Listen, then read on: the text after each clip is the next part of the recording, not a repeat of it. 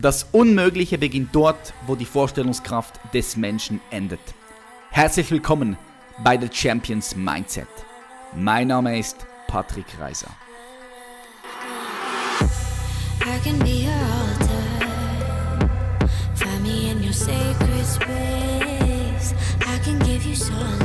Check, check, check. One, two, three.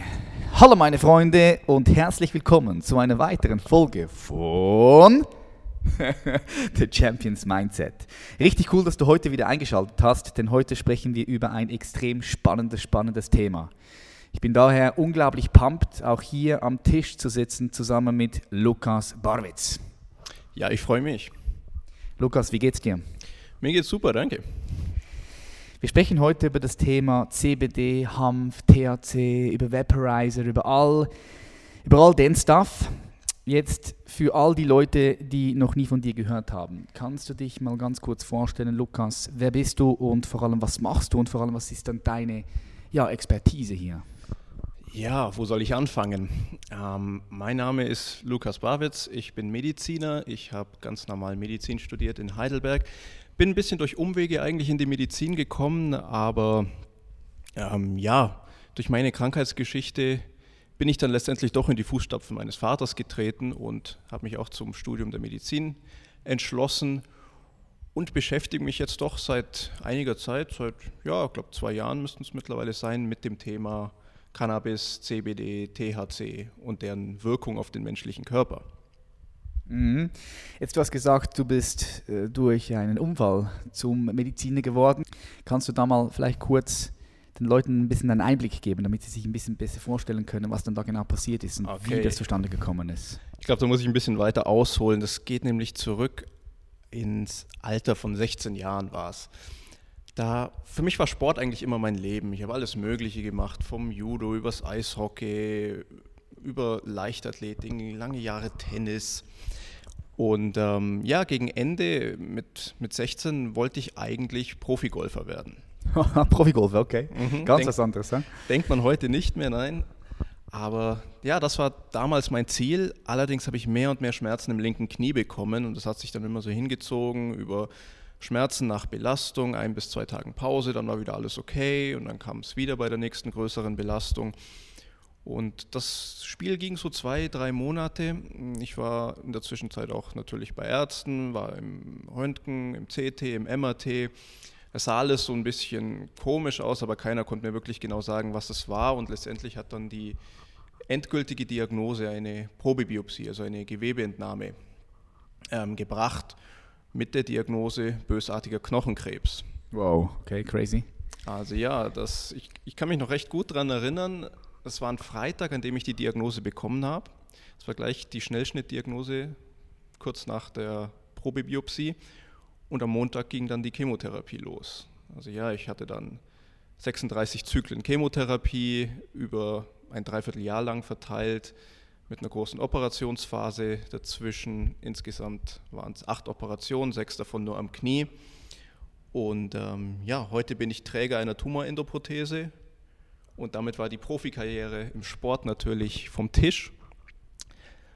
Und ähm, ja, ich wusste dann lange Zeit eben nicht, was ich machen soll. Ich habe mein Abitur fertig gemacht, aber bin dann eigentlich so ein bisschen in so einem Loch gewesen, war natürlich ein bisschen äh, enttäuscht und depressiv. Wieso gerade ich?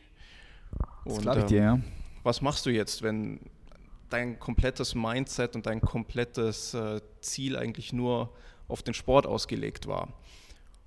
Und ja, letztendlich war es dann wirklich mein Vater, der gemeint hat, hey Lukas, du warst jetzt eigentlich so lange in der Rolle des Patienten, du hast so viel gesehen, du hast die ganzen Abläufe im Krankenhaus mitbekommen.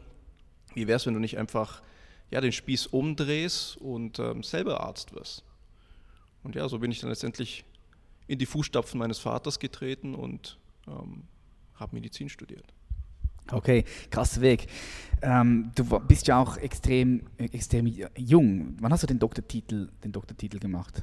Ich, also ich glaube, ich kenne ich kenn keinen jüngeren Arzt. ja, ich bin jetzt 27, fertig mit dem Studium war ich mit Ende 25, also bin jetzt seit zwei Jahren Arzt, knapp ja, eineinhalb Jahren. Und den Titel trage ich jetzt seit einem guten Dreivierteljahr. Ah, Okay, hast ziemlich Gas gegeben, würde ich sagen. Ja, ich habe direkt nach dem Abitur eigentlich angefangen mit 18 oder 19 was zu studieren.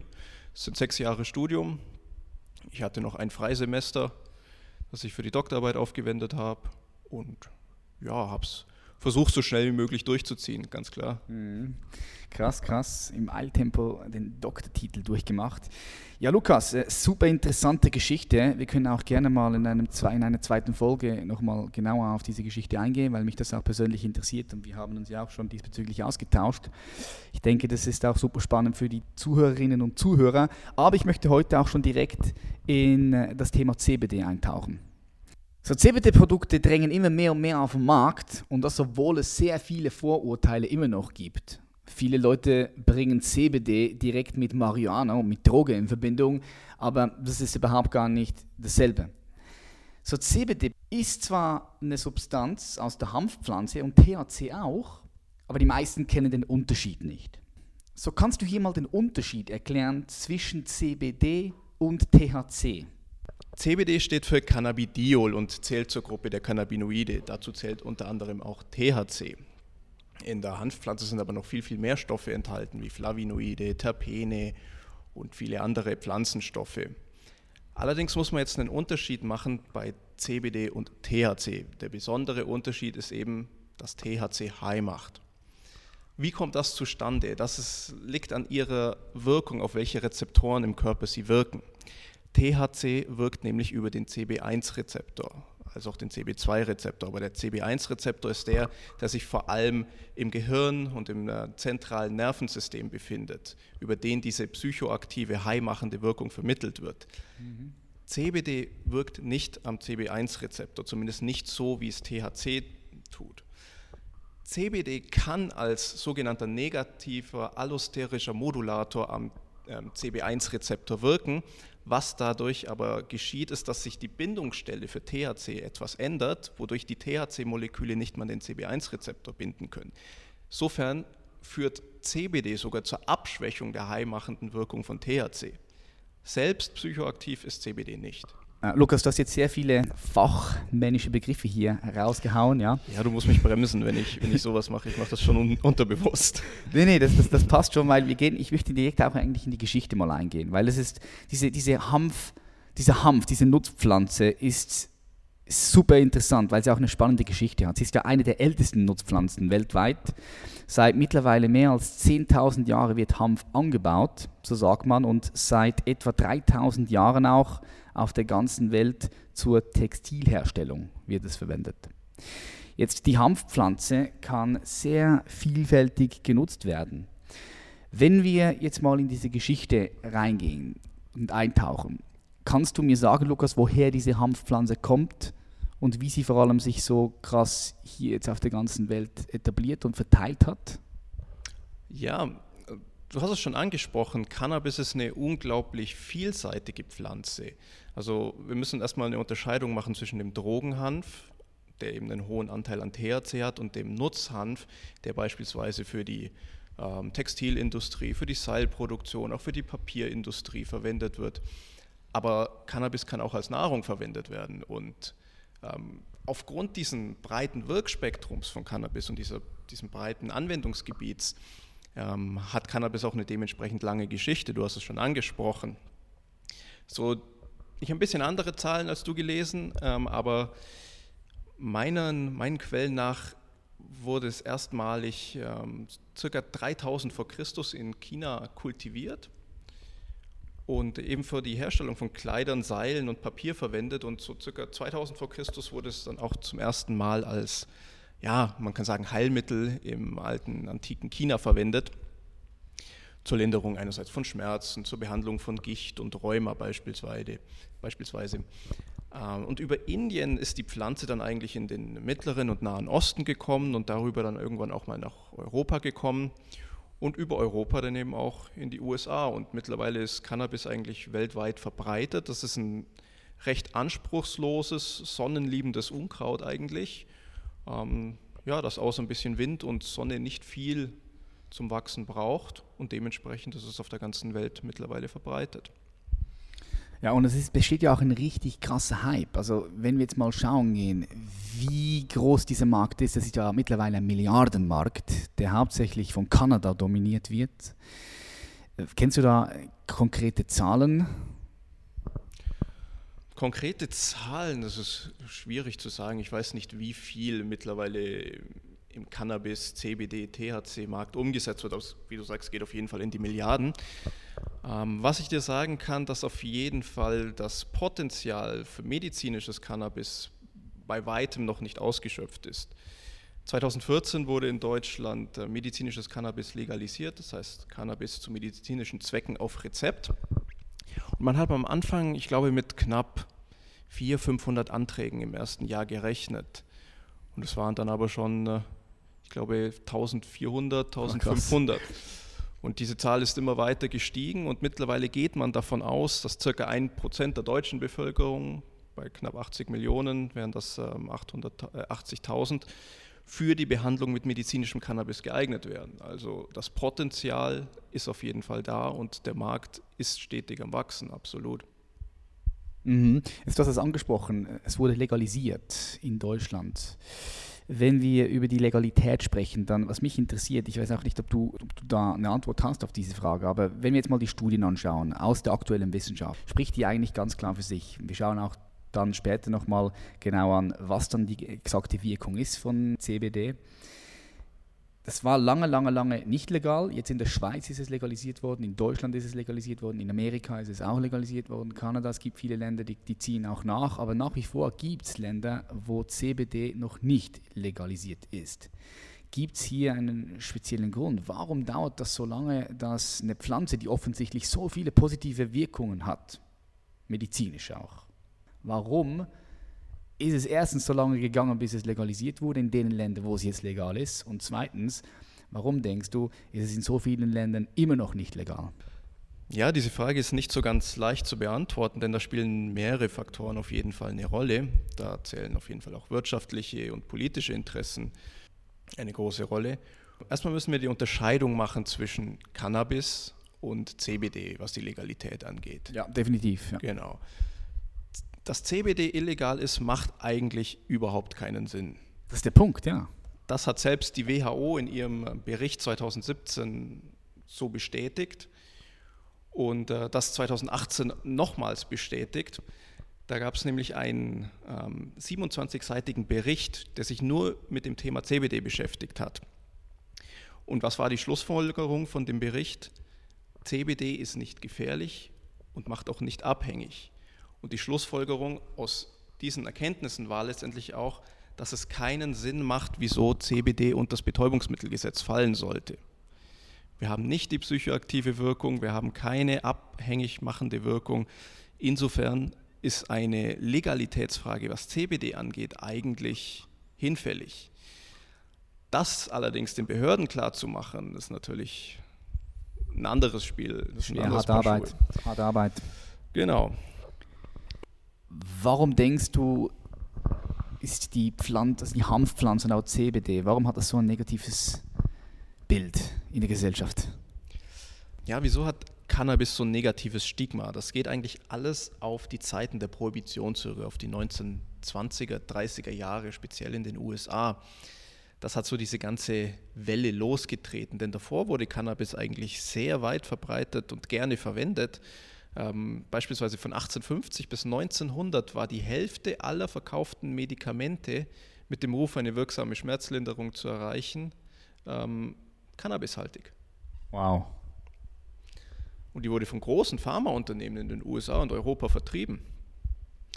Und mittlerweile sind es knapp 180 Länder, in denen Cannabis verboten ist. Und es waren eigentlich keine gesundheitlichen Bedenken, die dazu geführt hätten, wie man vielleicht denken könnte, sondern es waren eigentlich primär politische und wirtschaftliche Interessen.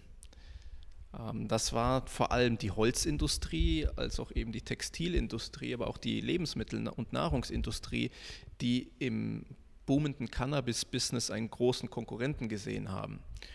Und ähm, das ganze negative Stigma ist letztendlich auf mehr oder weniger zwei Personen zurückzuführen. Das ist einmal William Rudolph Hearst, das war der Pressebaron in den USA zu Zeiten der Prohibition. und auf Harry Jacob Anslinger. Das war der Direktor des ähm, Federal Bureau of Narcotics in Washington. Ähm, die beiden sind eigentlich die Urväter des amerikanischen Drogenkriegs gewesen. Und ähm, das hat begonnen 1930 circa und bis 1934 haben sie Cannabis eigentlich keine große Aufmerksamkeit geschenkt.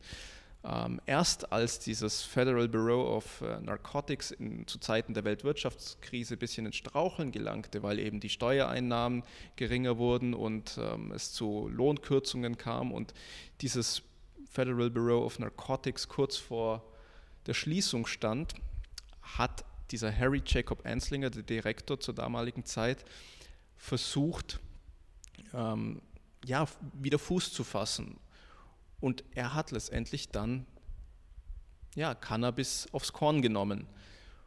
Und ähm,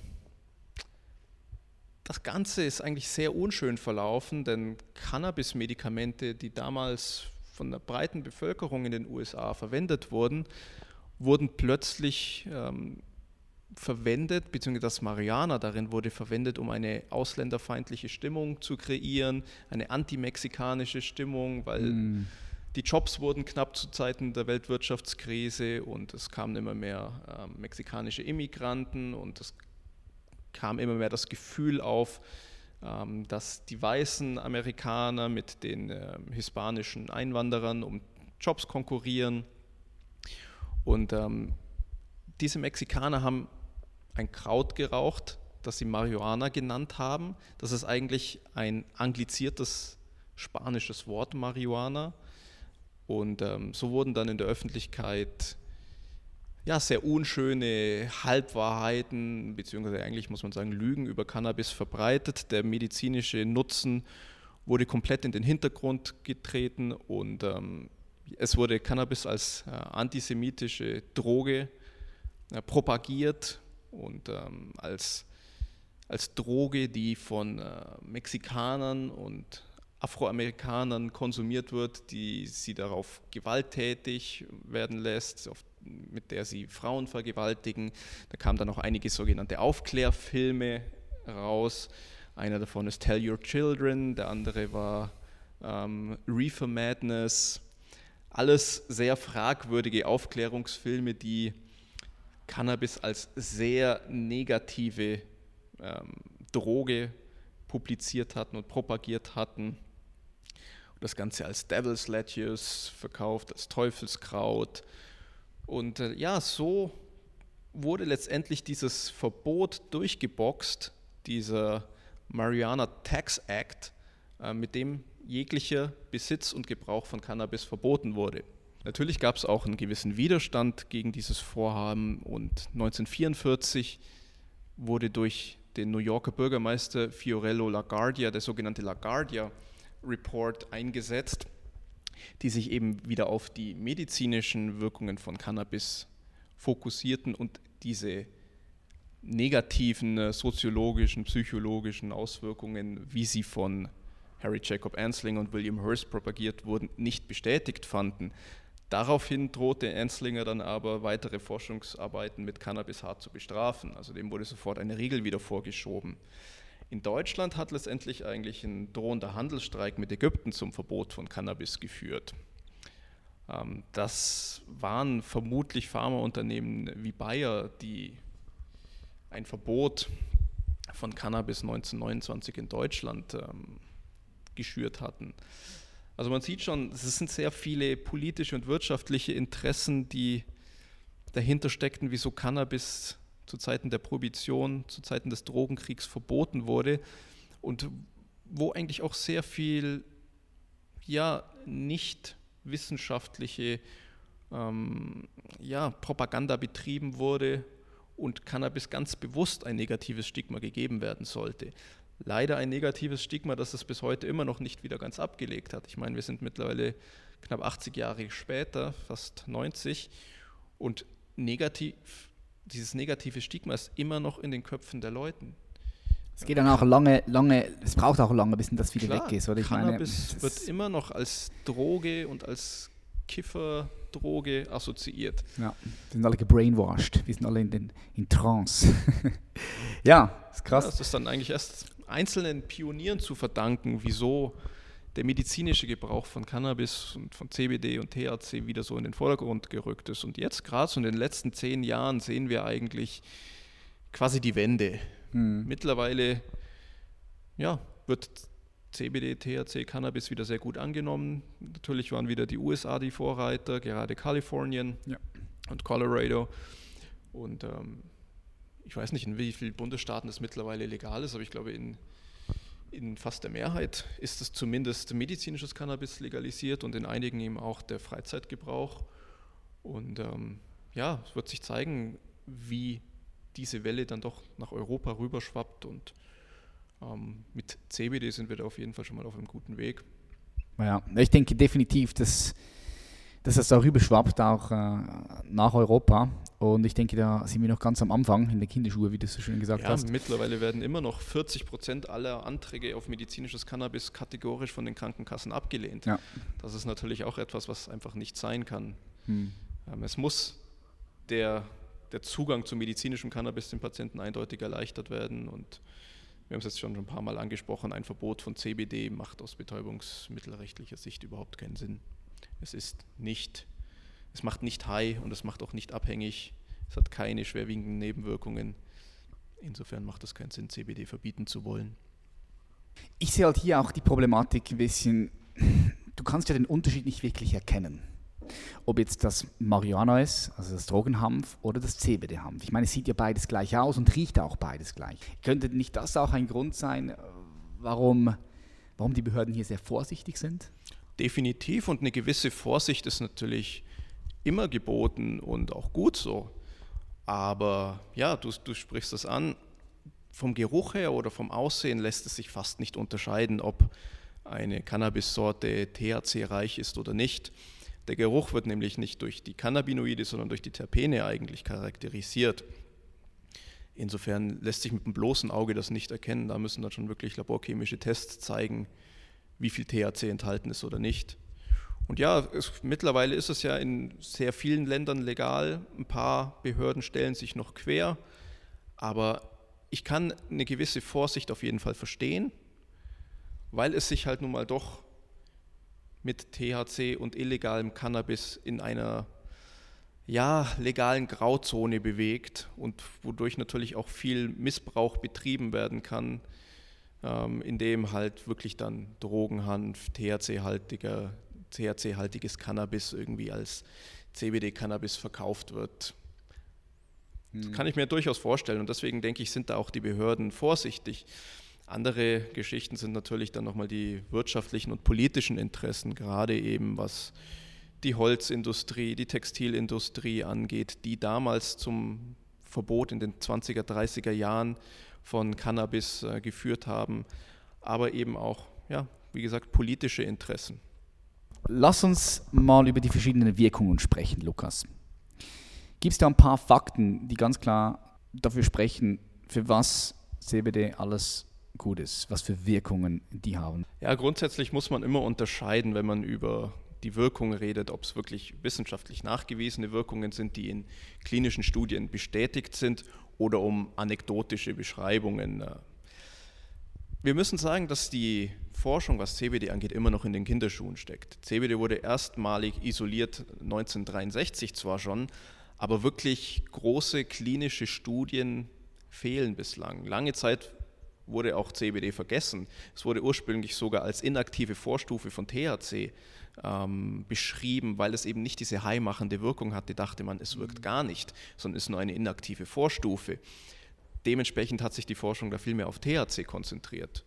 Mit THC und ähm, medizinischem Cannabis haben wir mittlerweile einige Studien, auch einige Zulassungen in der Medizin, ähm, für die es auf Rezept erworben werden kann und auch von den Krankenkassen übernommen wird, zumindest in Deutschland. Ähm, aber was CBD angeht, steckt die Forschung wirklich noch in den Kinderschuhen und die meisten Wirkungen, die beschrieben sind, beziehen sich da auf präklinische Studien oder Studien am Tiermodell. Wirkliche sehr große Meta-Analysen oder Studien mit einem großen repräsentativen Patientenkollektiv fehlen leider bislang größtenteils. Aber es sind auf jeden Fall einige Wirkungen beschrieben Und ähm, auch wenn die klinischen Nachweise fehlen, bedeutet das nicht, dass CBD nicht wirkt. Ganz im Gegenteil. Ähm, es fehlt einfach der hundertprozentig sichere äh, wissenschaftliche Proof dafür. Mhm. Aber wo wir mittlerweile sehr gute ähm, Empfehlungen sehen für CBD ist die Behandlung von Epilepsie beispielsweise, gerade bei Kindern, bei speziellen Formen der Epilepsie, zum Beispiel dem Dravet-Syndrom, was eine sehr schwere Form der Epilepsie ist. Da gibt es eine ganz interessante Geschichte ähm, eines kleinen Mädchens namens Charlotte oder Charlotte. Ähm, das ist ein amerikanisches Mädchen gewesen, die bis zu 300 Epilepsieanfälle am Tag hatte. Ähm, wow. Das ist das sogenannte Dravet-Syndrom, eine sehr schwere Form der Epilepsie. Und die Eltern haben eigentlich die klassische konventionelle Medizin komplett durchlaufen gehabt, haben alles versucht gehabt und nichts hat wirklich geholfen, ähm, bis sie auf CBD aufmerksam geworden sind.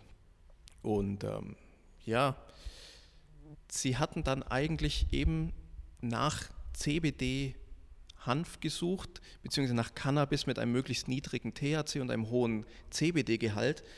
Und das war natürlich schwierig, denn die Forschung und auch die Anbauer hatten sich eigentlich immer nur auf das THC fokussiert und über die Jahre versucht, das möglichst potenteste äh, Cannabis zu züchten.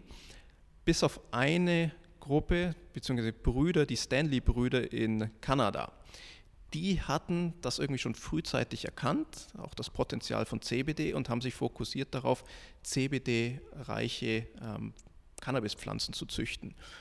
Und ähm, mit diesen Pflanzen und diesem Extrakt wurde diese Charlotte behandelt und ähm, ihre Epilepsieanfälle sind signifikant gefallen. Sie hatte manchmal nur noch einen Anfall pro Tag, später nur noch einen pro Woche. Mittlerweile ist sie mehr oder weniger anfallsfrei unter der CBD-Behandlung. Und das war einer so der ersten Weckrufe für die Behandlung mit CBD, wodurch sich das medizinische, wissenschaftliche Interesse an CBD quasi wieder entfacht hatte. Interessant. Nachdem es eigentlich ja, fast 50 Jahre stillgelegen ist nach der erstmaligen Isolierung 1963 durch Raphael Mechulam. Und mittlerweile ist es ein wahrer Hype um CBD ähm, entfacht. Man muss natürlich auch ein bisschen aufpassen, wenn es so einen Hype gibt. Viele Leute neigen dann zur Übertreibung, gerade eben Leute, die damit Business machen wollen. Aber wenn wir uns jetzt die Wirkung von äh, CBD anschauen, haben wir eigentlich sehr gute Erfolge, was eben die Antikonvulsivität angeht, also die Epilepsiebehandlung, aber auch entzündungshemmende Eigenschaften sind beschrieben, schmerzhemmende. Ich denke, das ist ein wichtiger Punkt. Lass uns da mal kurz äh, noch reingehen, Lukas, bevor wir die anderen äh, mhm. Dinge noch anschauen. Diese entzündungshemmende Eigenschaft, die spüre ich ja bei mir eigentlich auch. Ich, ich, ich, also für all die Zuhörerinnen und Zuhörer, ich nutze regelmäßig die äh, CBD Drops und auch äh, den VMAX, also ich, den Vaporizer, den man immer wieder sieht in, bei Instagram. Und was ich einfach merke, ich kann total gut äh, entspannen. Auch am Abend, äh, ich kann extrem gut einschlafen, wobei ich nie große Schwierigkeiten habe, mit, mit, mit, einzuschlafen. Aber zum Beispiel, wenn ich jetzt reise und wir haben einen Jetlag, ja, ich reise nach Australien zum Beispiel und eigentlich bin ich noch überhaupt gar nicht müde, dann nutze ich die Drops oder den, den VMAX und dann kann ich extrem gut entspannen und schlafe dann auch richtig gut und bin am Morgen wieder total fit. Ähm, ich habe auch das Gefühl, für, für, für meinen Körper ist es sehr entzündungshemmend, für, für das Muskelkater. Mhm. Wie kannst du dir das erklären, dass es entzündungshemmend ist jetzt für all die Zuhörerinnen und Zuhörer? Von der Substanz, von der Substanz her. Es ist nicht so ganz leicht zu erklären. Also wir wissen mittlerweile, wie Cannabinoide im Körper wirken, nämlich über das körpereigene Endokannabinoid-System. Ähm, das Endokannabinoid-System ist eine Gesamtheit an Rezeptoren. Ich hatte die vorher schon mal angesprochen mit ja. CB1 und CB2, das steht für Cannabis 1 und Cannabis 2 Rezeptor. Wo sind die angelegt, dass man sich das vorstellen kann? Im Gehirn? Cannabis 1 Rezeptor, der CB1, vor allem im zentralen Nervensystem, das mhm. heißt im Gehirn und im Rückenmark und der CB2-Rezeptor vor allem ähm, auf Zellen des Immunsystems, als auch auf Knochenzellen. Mhm. Und über diese Wirkung könnte ich mir eine Art balancierende, immunmodulierende Wirkung vorstellen, wodurch eben die Ausschüttung von Entzündungsmediatoren beispielsweise gedämpft wird oder die Durchblutung gesteigert werden kann durch die Ausschüttung von äh, Wachstumsfaktoren für die Angiogenese. Über solche Wege könnte ich mir eine ähm, entzündungshemmende Wirkung erklären. Hundertprozentig wissenschaftlich wissen wir aber nicht, was auf zellulärer Ebene da genau passiert. Mhm. Äh, man muss auch dazu sagen, CBD wirkt nicht nur über CB1 und CB2-Rezeptoren. Über CB1 hatten wir es vorher angesprochen, sogar ja nur als negativer allosterischer Modulator, sondern CBD wirkt auch über andere Rezeptoren, wie beispielsweise die Vanilloid-Rezeptoren. Ähm, und was genau da der Signale Pathway ist, äh, der Signalweg auf einer zellulären Ebene, das lässt sich bislang leider noch nicht eindeutig sagen. Da steckt die Forschung einfach immer noch zu sehr in den Kinderschuhen.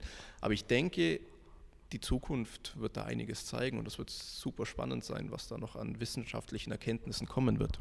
Ja, das denke ich auch, weil ich habe ein paar Freunde, die auch immer wieder mit Kopfschmerzen kämpfen. Mhm. Und äh, denen habe ich alle mal den VMAX geschickt und auch ihnen empfohlen, äh, mit, mit CBD Drops zu arbeiten. Und die haben alle phänomenale Ergebnisse. Das ist wirklich krass. Das hat offensichtlich ja eine Wirkung, definitiv. Das kann auch jeder selbst überprüfen, wenn er das mal probiert. Ja? Absolut. Also das CBD eine Wirkung hat und äh, die über den Placebo-Effekt hinausgeht, das ist unumstritten, das ist ganz klar. Ich meine, es gibt mittlerweile auch Medikamente, die zugelassen sind, ähm, die CBD-haltig sind. Ein Beispiel davon ist Sativex, mhm. das von GW Pharmaceuticals ähm, produziert wird. Das ist ein britischer Hersteller. Es war der erste äh, in Europa, der speziell Medikamente auf CBD-Basis produzieren durfte. Und das ist eben zugelassen für die Behandlung eben der Epilepsie bei kleinen Kindern, für das Dravet-Syndrom und äh, andere. Man muss aber auch dazu sagen, dieses Sativex ist ein ganz interessantes Medikament, weil es eine 50-50-Mischung aus CBD und THC ist. Ähm, insofern ist das interessant, weil ein sogenannter Entourage-Effekt beschrieben wird zwischen diesen beiden Cannabinoiden, also dass sie sich gegenseitig potenzieren, also in ihrer Wirkung verstärken können beziehungsweise, wie vorher angesprochen, negative Wirkungen abschwächen können, wie eben diese high-machende Wirkung von THC, die durch CBD gekontert werden kann. Mhm.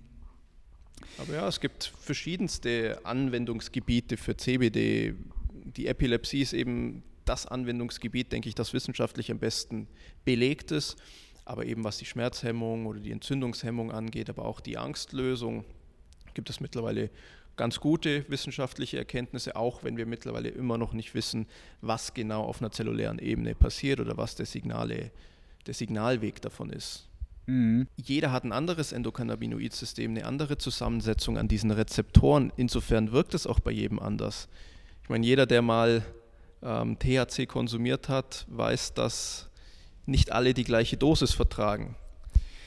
Und dementsprechend, ähm, das ist, betrifft nicht nur Cannabis oder die Cannabinoide, das betrifft jedes Medikament ähm, im menschlichen Körper. Jeder Organismus ist unterschiedlich und dementsprechend sollte auch jedes Medikament und jede Dosis individuell angepasst werden.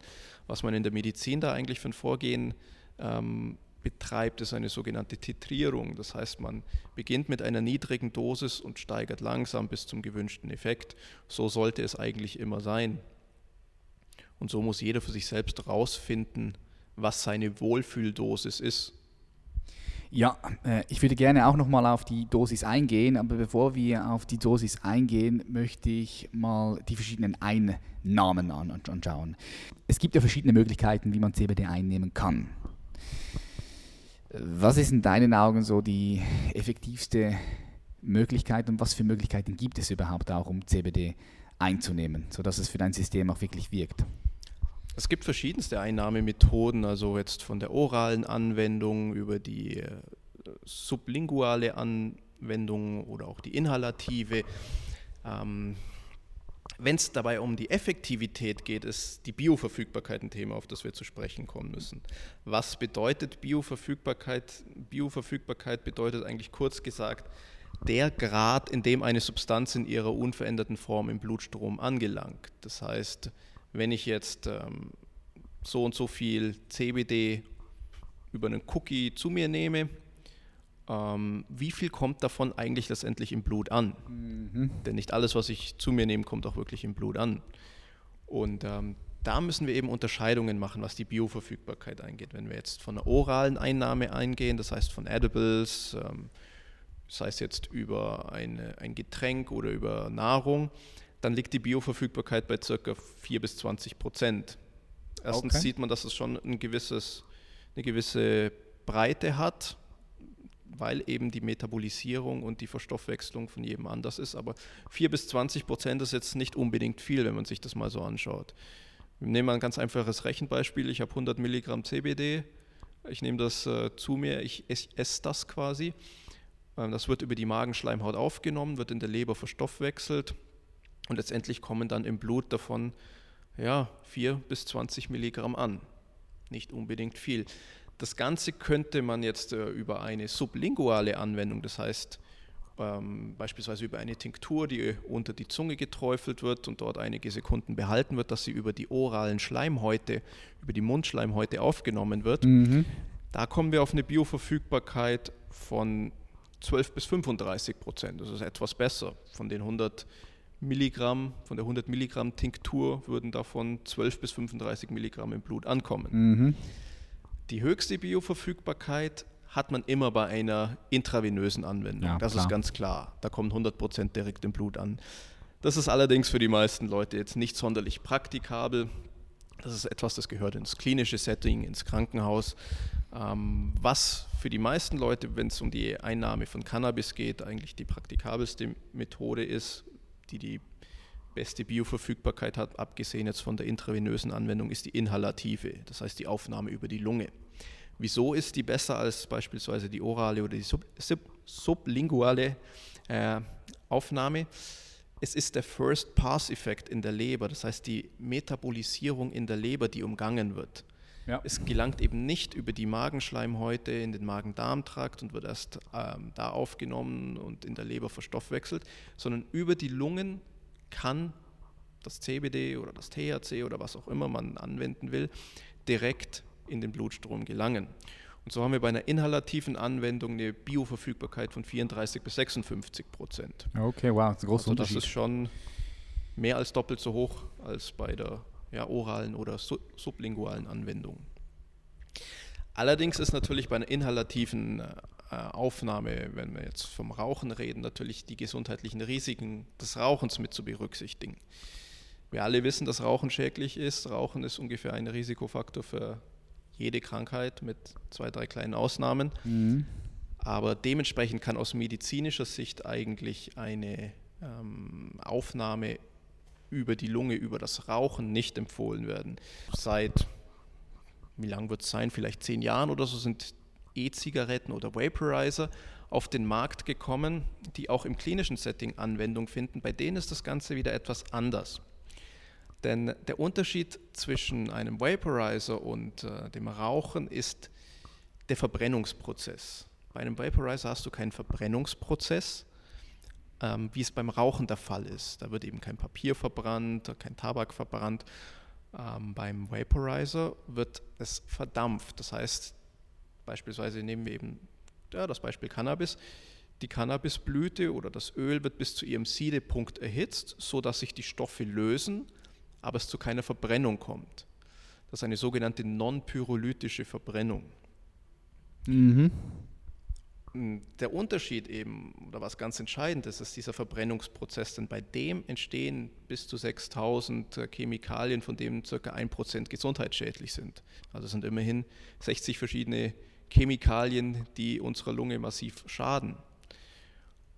Diese haben wir eben alle bei einer Verdampfung nicht. Es gibt sehr kontroverse Studien, die leider sehr viel auch im Interessenskonflikt ähm, geschehen sind, die sagen, dass Vaporizer schädlicher sind als Rauchen, was absoluter Schmarren ist. Ja. Ganz ehrlich.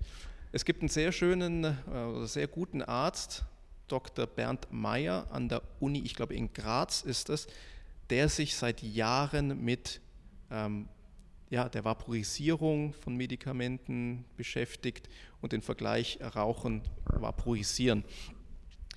Ähm, er hat ganz eindeutig gezeigt, und das lässt sich eigentlich mittlerweile wissenschaftlich nachgewiesen sagen, dass ein Vaporizer 95% besser ist als das Rauchen. Ich würde jedem Raucher empfehlen, vom klassischen Rauchern auf einen Verdampfer umzusteigen, ganz klar. Mhm. Ähm, vielen Dank für äh, dein objektives Feedback da. Dann würde ich auch äh, bereits schon zu der Dosierung kommen. Wie würdest du jetzt jemandem, der sich neu mit diesem Thema beschäftigt und sagt, er möchte da mal ein bisschen rumexperimentieren mit CBD, vielleicht hat er Kopfschmerzen, vielleicht hat er Schlafschwierigkeiten, vielleicht trainiert er aber auch sehr oft, ist sportlich aktiv und möchte einfach äh, CBD nutzen für die Regeneration. Wie würdest du so jemandem empfehlen, die richtige Dosierung zu wählen und vor allem eben auch, was hat es mit, mit diesen Prozenten auf sich, äh, auf diesen Pots? Wo geraucht, wo geraucht wird mit dem Vaporizer. Also wenn es jetzt um die richtige Dosierung angeht, jetzt nicht nur von CBD, sondern auch von Supplements oder von Medikamenten oder whatever, ähm, gibt es einige Faktoren immer zu berücksichtigen. Das ist einerseits natürlich der Allgemeinzustand und auch der Gewicht des Konsumenten. Das weiß jeder, der ein Medikament einnimmt, das ist immer gewichtsadaptiert aber auch die medizinischen Diagnosen und der Schweregrad, die behandelt werden wollen, sowie eben die individuelle Metabolisierung verschiedenster Medikamente. Das sind alles Faktoren, die muss man berücksichtigen. Und dementsprechend ist es schwierig, klare Dosierungsempfehlungen zu geben. Es gibt keine One-Size-Fits-All-Dosierung, sondern das ist etwas, das muss wirklich individuell geschehen und das müssen auch viele Leute für sich selbst herausfinden. Und der beste Tipp, den ich da immer geben kann, ganz allgemein ist, start low, go slow. Fang mit einer niedrigen Dosierung an und steigere die kontinuierlich, bis der gewünschte Effekt eintritt. Es gibt einfach Leute, die vertragen viel, die brauchen mehr, weil sie schlechter metabolisieren, weil sie ein weniger ausgeprägtes Endokannabinoid-System haben als andere. Und äh, wenn es jetzt speziell um die Behandlung mit CBD geht, unterscheidet man eigentlich zwischen einer Mikrodosis, einer Standarddosis und einer Makrodosis. Die Makrodosis, das ist eine therapeutische Dosis, die gehört in die Hand von Ärzten oder ins klinische Setting. Das ist wirklich die Behandlung von Epilepsie oder von schwerwiegenden Erkrankungen. Da sind wir im Bereich von 50 bis 800 Milligramm pro Tag. Ja, das mhm. ist schon, schon eine Hausnummer. Ähm, wenn wir jetzt bei einer Mikrodosis sind, das sind vielleicht 0,5 bis 20 Milligramm pro Tag, das eignet sich für Leute beispielsweise mit ein bisschen Schlafproblemen, mit Kopfweh, die es ein bisschen für Entspannung nutzen wollen oder als, als äh, Getaway vom Stress. Ähm, das sind aber keine therapeutischen medizinischen Dosen, sondern das sind einfach Mikrodosen äh, als, als Freizeitkonsum, um eben kleine Befindlichkeitsstörungen damit zu lindern. Standarddosis, die liegt irgendwo dazwischen, das sind vielleicht so 100 bis 10 bis 100 Milligramm. Die lassen sich dann schon eher nutzen für schwerwiegendere Schlafstörungen, vielleicht auch für Entzündungen und Schmerzen. Mm, aber das sind alles so drei grundsätzliche Dosen, die ich den Leuten damit an die Hand geben kann. Mikro, Standard, Makrodosis, wobei die Makrodosis wirklich in die Behandlung von Ärzten gehört. Ähm, kann ich CBD überdosieren? Das ist immer nochmal die andere Frage, die da kommt.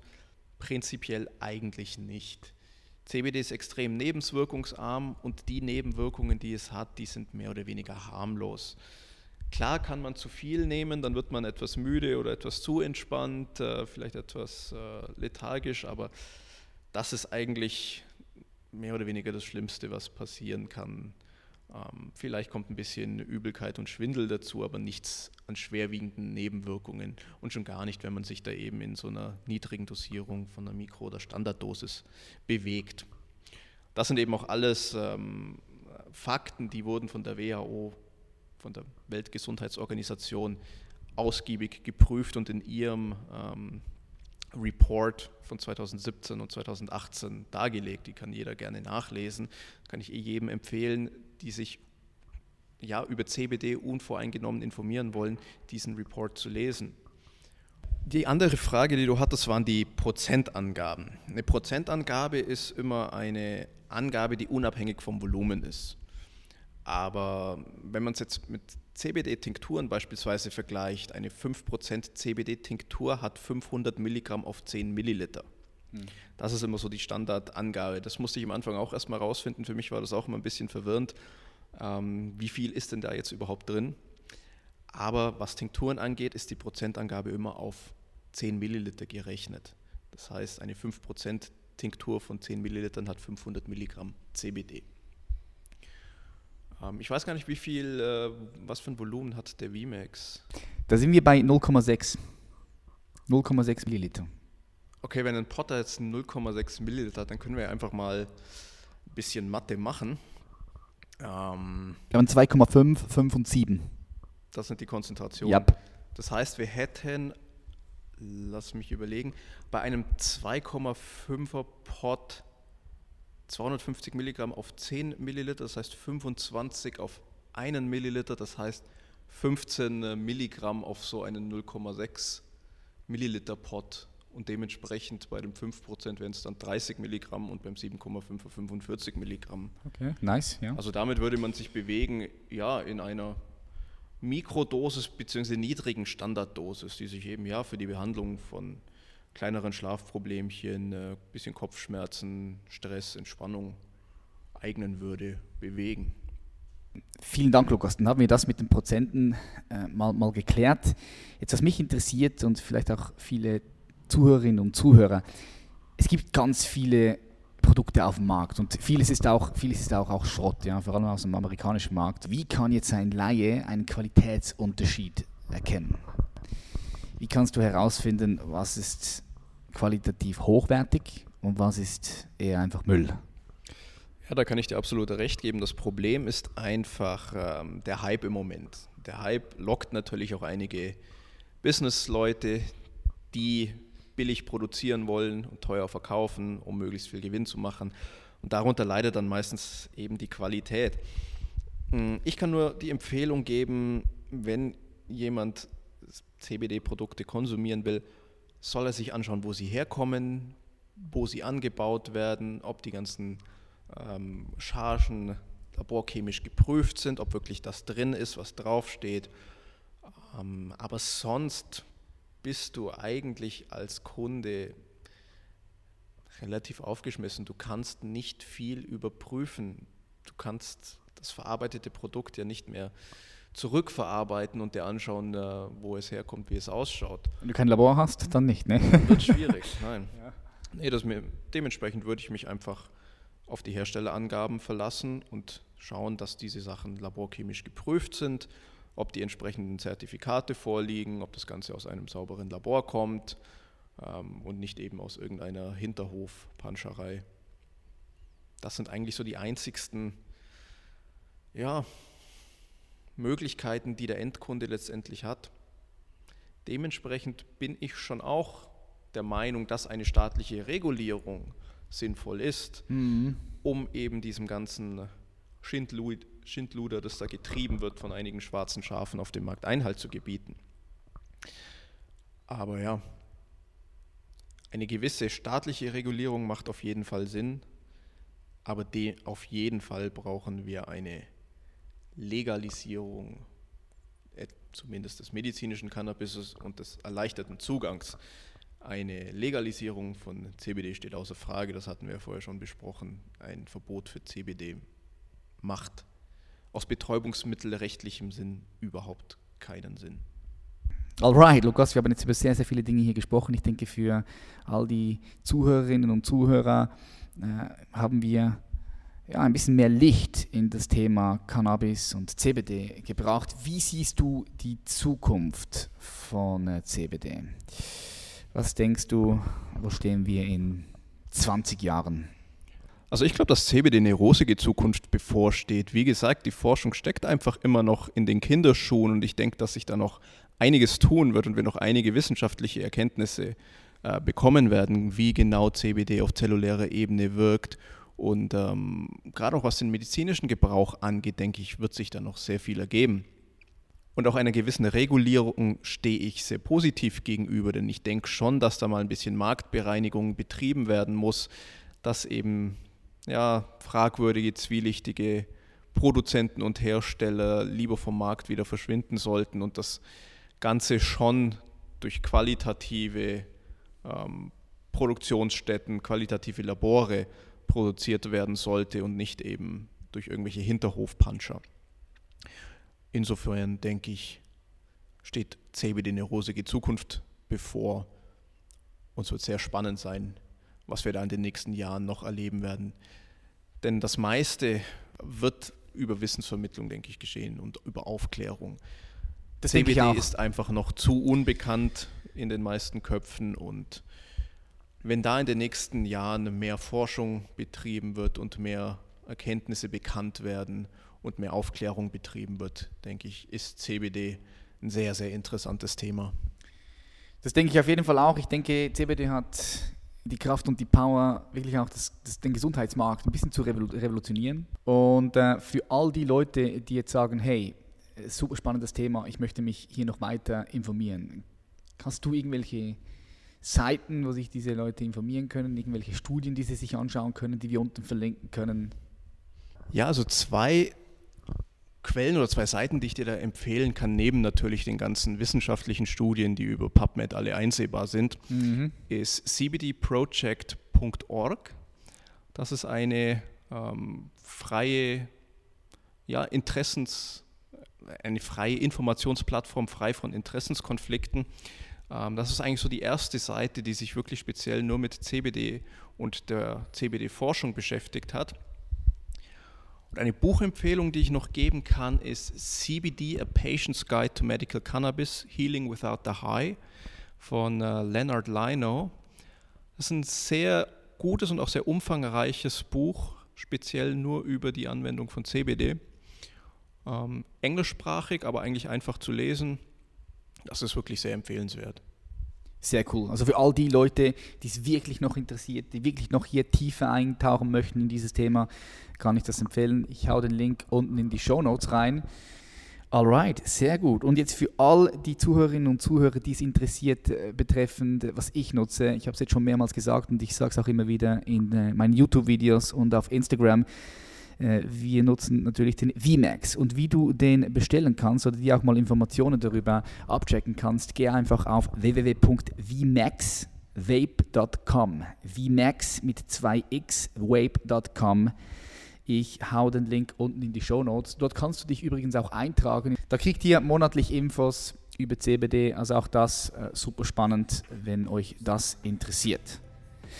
Meine Freunde, ich bedanke mich ganz herzlich, dass ihr eingeschaltet habt. Wenn du jetzt hier immer noch zuhörst, heißt das, dass du entweder richtig pumped äh, bist, was das CBD angeht, und äh, zweitens heißt es auch, dass du committed bist zu deinem persönlichen Wachstum und zu deiner Potenzialentfaltung. Ich sage herzlichen Dank, wir sehen uns in der nächsten Folge. Bis dann, Peace.